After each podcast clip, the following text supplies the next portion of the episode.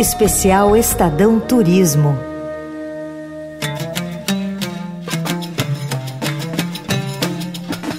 Olá! A partir de agora, aqui no canal de podcasts do Estadão, você acompanha mais uma edição do Especial Turismo.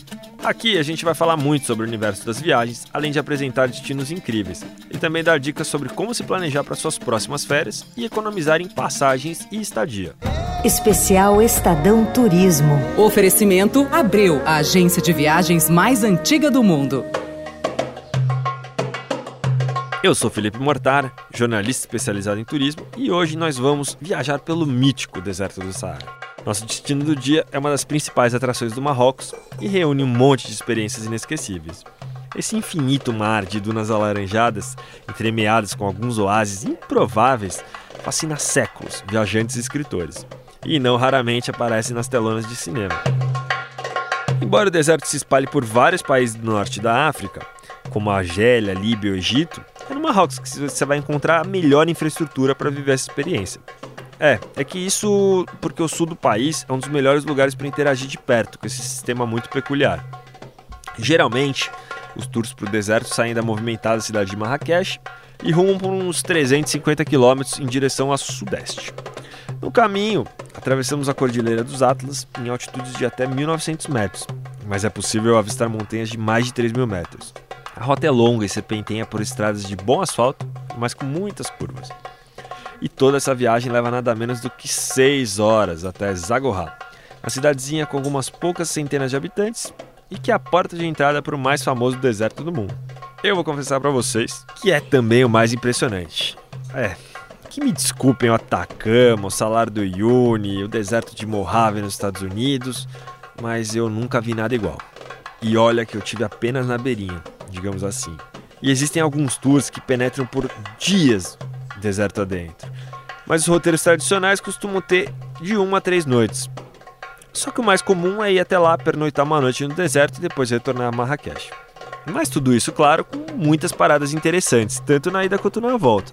Só que antes eu queria contar mais sobre essa experiência no Saara. Que assim, o dia até lá é muito longo e cansativo. A primeira impressão é bem no entardecer. Sei lá, umas 4, 5 da tarde você vai ver o deserto pela primeira vez. E aí você caminha um tanto até a tenda, em meio às dunas que vão ficando mais bonitas a cada instante.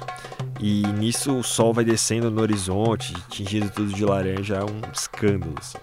É bem importante se você puder subir numa duna mais alta, para conseguir ter uma visão mais ampla assim do horizonte. E geralmente as cabanas ficam nos baixios assim, sabe, uns vales pequenos, mais protegidos do vento. Então é legal ter essa coisa do ritual de subir numa duna maior para ver o pôr do sol, sabe? Logo costuma ser servido um jantar que é preparado num fogo de chão com um cuscuz e um cozido de carne de cordeiro, que é incrível. Pelo menos para mim foi inesquecível. Mas é claro que o menu pode variar de acordo com os visitantes, né? E existe opção vegetariana também. É, quando fica escuro, olha, eu acho que é aí que começa o espetáculo. Se você conseguir, tenta visitar o deserto na época de lua minguante, que você vai ter uma visão impressionante de um monte de constelações e galáxias. E realmente aquilo é surreal. Bebendo um saboroso chá de menta fresca, você vai escutar histórias de quem tem no deserto a sua vida e ouvir uma apresentação de música folclórica beduína. Bom, no meu caso, o sono foi em cima de um colchão simples sobre um tapete com vários cobertores. A temperatura despenca à noite, mas olha, existem algumas tendas um pouco mais bem equipadas. No dia seguinte, o despertar é com o sol. Subimos até uma duna uns 100 metros de altura e eu espero que eu nunca esqueça dos tons de azul contrastando com o amarelado das dunas. E nos despedimos delas, dos beduínos e de seu mundo particular, e seguimos de volta a Marrakech por duas horas e meia. Ali a gente teve a primeira parada em Ouarzazate. O nome divertido abriga um lugar mágico, com muita história, em todos os sentidos. Já na década de 20, um pelotão do exército francês, que colonizava o país até então, se estabeleceu por lá.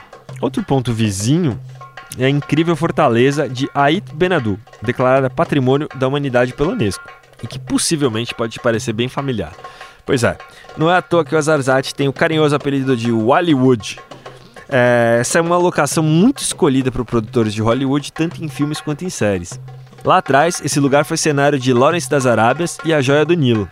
Depois disso, teve 007 Marcado para a Morte e Gladiador, um filme do ano 2000. Mais recentemente, o fenômeno Game of Thrones usou a fortaleza e as vielas de Ozarzate como ponto de filmagem para um de seus reinos fantásticos. Então você pode aí até estar tá pensando que o inverno está chegando, né? Pera lá, apesar de estar a 1150 metros de altitude, o lugar não é nem um pouco frio, muito pelo contrário. As temperaturas durante o dia podem passar dos 45 graus durante o verão, mas despencam à noite.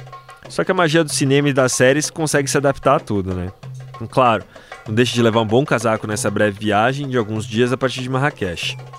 Outras grandes fortalezas do mundo árabe vão aparecer no caminho de volta, afinal você está na chamada Rota das Mil Casbás. Entre as principais, a Casbah Tawhid, um ponto estratégico para guarnições militares durante séculos.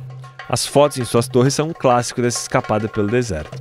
Já a Casbah Tifurtut foi o lar da família do Pachá de Marrakech entre 1912 e 1956, mas hoje é um grande ponto de parada dos visitantes. Bom, e assim nos despedimos. Pois é, toda viagem chega ao fim.